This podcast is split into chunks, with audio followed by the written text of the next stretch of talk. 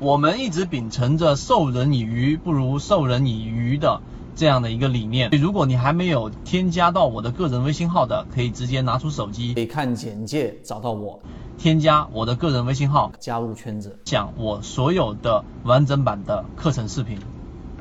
今天我们拿三分钟来告诉给大家，到底哪一种类型的位置才是起爆点，力度最大的一个上涨区域。首先，这一个前提是你要对于一只个股的上涨有非常清晰的认识。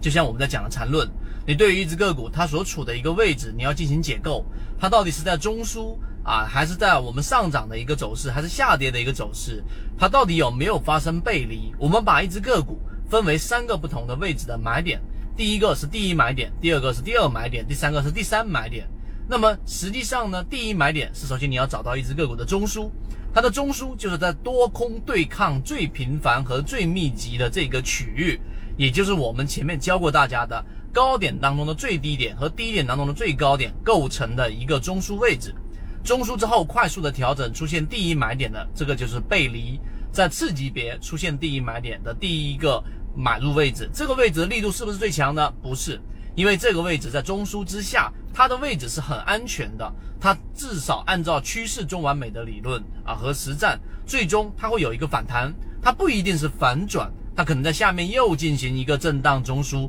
随后走出一个下跌的中继。这一定是有非常清晰的逻辑的。那么这种情况之下呢，可能只有一个小的利润，但它的空间呢可能很大，它的位置价格很低，所以它不是力度最大的买点。